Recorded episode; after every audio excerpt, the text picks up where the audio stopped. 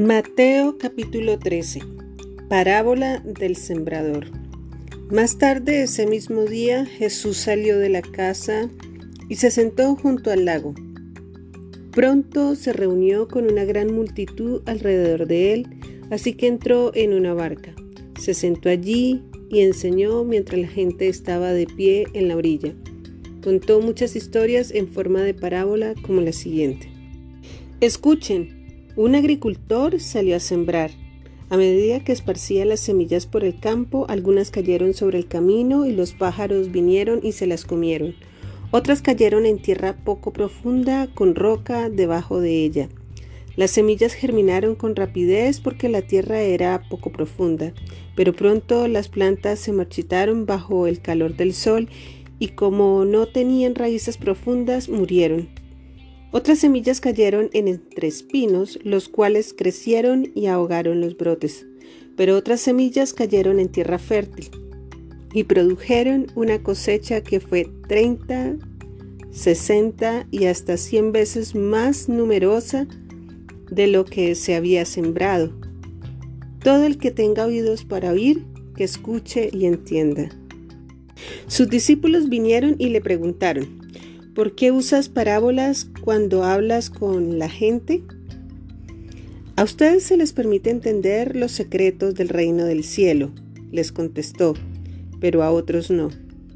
A los que escuchan mis enseñanzas se les dará más comprensión y tendrán conocimiento en abundancia, pero a los que no escuchan se les quitará aún lo poco que entiendan. Por eso uso estas parábolas. Pues ellos miran, pero en realidad no ven. Oyen, pero en realidad no escuchan ni entienden. De esa forma se cumple la profecía de Isaías que dice, Cuando ustedes oigan lo que digo, no entenderán. Cuando vean lo que hago, no comprenderán. Pues el corazón de este pueblo está endurecido y sus oídos no pueden oír. Y han cerrado los ojos, así que sus ojos no pueden ver y sus oídos no pueden oír y sus corazones no pueden entender y no pueden volver a mí para que yo se los sane.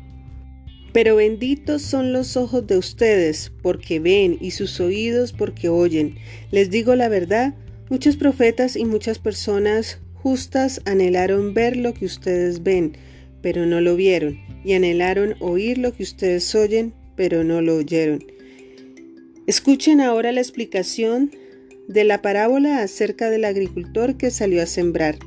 Las semillas que cayeron en el camino representan a los que oyen el mensaje del reino y no lo entienden.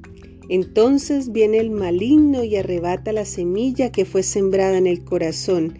Las semillas sobre la tierra rocosa representan a los que oyen el mensaje y de inmediato lo reciben con alegría pero como no tienen raíces profundas, no duran mucho.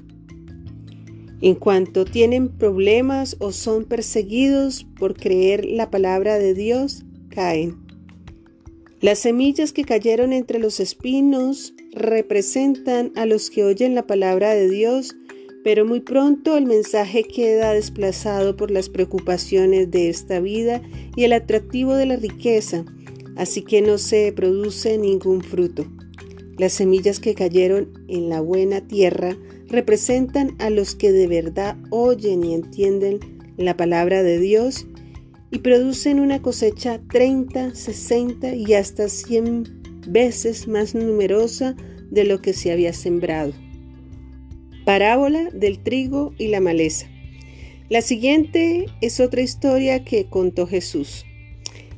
El reino del cielo es como un agricultor que sembró buena semilla en su campo. Pero aquella noche, mientras los trabajadores dormían, vino su enemigo, sembró hierbas malas entre el trigo y se escabulló. Cuando el cultivo comenzó a crecer y a producir granos, la maleza también creció. Los empleados del agricultor fueron a hablar con él y le dijeron, Señor, el campo donde usted sembró la buena semilla está lleno de maleza. ¿De dónde salió? Eso es obra de un enemigo, exclamó el agricultor. ¿Arrancamos la maleza? le preguntaron. No, contestó el amo.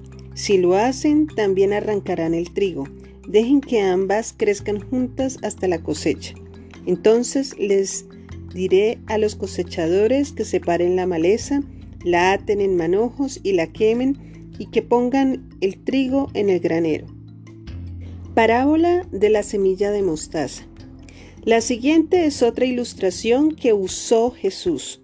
El reino del cielo es como una semilla de mostaza sembrada en un campo. Es la más pequeña de todas las semillas, pero se convierte en la planta más grande del huerto.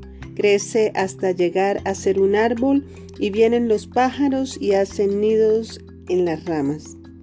Parábola de la levadura. Jesús también usó la siguiente ilustración. El reino del cielo es como la levadura que utilizó una mujer para hacer pan. Aunque puso solo una pequeña porción de levadura en tres medidas de harina, la levadura impregnó toda la masa. Jesús siempre usaba historias e ilustraciones como esas cuando hablaba con las multitudes. De hecho, nunca les habló sin usar parábolas. Así se cumplió lo que había dicho Dios por medio del profeta. Les hablaré en parábolas, les explicaré cosas escondidas desde la creación del mundo. Explicación de la parábola del trigo y la maleza. Luego Jesús dejó a las multitudes afuera y entró a la casa. Sus discípulos le dijeron, por favor, explícanos la historia de la maleza en el campo. Jesús respondió, el Hijo del Hombre es el agricultor que siembra la buena semilla. El campo es el mundo y la buena semilla representa a la gente del reino. La maleza representa a las personas que pertenecen al maligno. El enemigo que sembró la maleza entre el trigo es el diablo. La cosecha es el fin del mundo y los cosechadores son los ángeles. Tal como se separa la maleza y se quema en el fuego, así será en el fin del mundo. El Hijo del Hombre enviará a sus ángeles y ellos quitarán del reino todo lo que produzca pecado y a todos los que hagan lo malo. Y los ángeles los arrojarán al horno ardiente, donde habrá llanto y rechinar de diente. Entonces los justos brillarán como el sol en el reino de su Padre. Todo el que tenga oídos para oír, que escuche y entienda. Parábolas del tesoro escondido y de la perla. El reino del cielo es como un tesoro escondido que un hombre descubrió en un campo. En medio de su entusiasmo lo escondió nuevamente y vendió todas sus posesiones a fin de juntar el dinero suficiente para comprar el campo. Además, el reino del cielo es como un comerciante en busca de perlas de primera calidad. Cuando descubrió una perla de gran valor, vendió todas sus posesiones y la compró. Parábola de la red para pescar. También el reino del cielo es como una red para pescar, que se echó al agua y atrapó toda clase de peces. Cuando la red se llenó, los pescadores la arrastraron a la orilla, se sentaron y agruparon los peces buenos en cajas, pero desecharon los que no servían. Así será en el fin del mundo. Los ángeles vendrán y separarán a los perversos de los justos y arrojarán a los malos en el horno ardiente, donde habrá llanto y rechinar de dientes. ¿Entienden todas estas cosas? Sí, le dijeron. Entendemos. Entonces añadió, todo maestro de la ley religiosa que se convierte en un discípulo del reino del cielo es como el propietario de una casa que trae de su depósito joyas de la verdad, tanto nuevas como viejas. Jesús es rechazado en Nazaret. Cuando Jesús terminó de contar esas historias e ilustraciones, salió de esa región, regresó a Nazaret, su pueblo. Cuando enseñó allí en la sinagoga, todos quedaron asombrados y decían, ¿de dónde saca esa sabiduría y el poder para hacer milagros? Y se burlaban, no es más que el hijo del carpintero, y conocemos a María, su madre, y a sus hermanos, Santiago, José, Simón y Judas. Todas sus hermanas viven aquí mismo entre nosotros.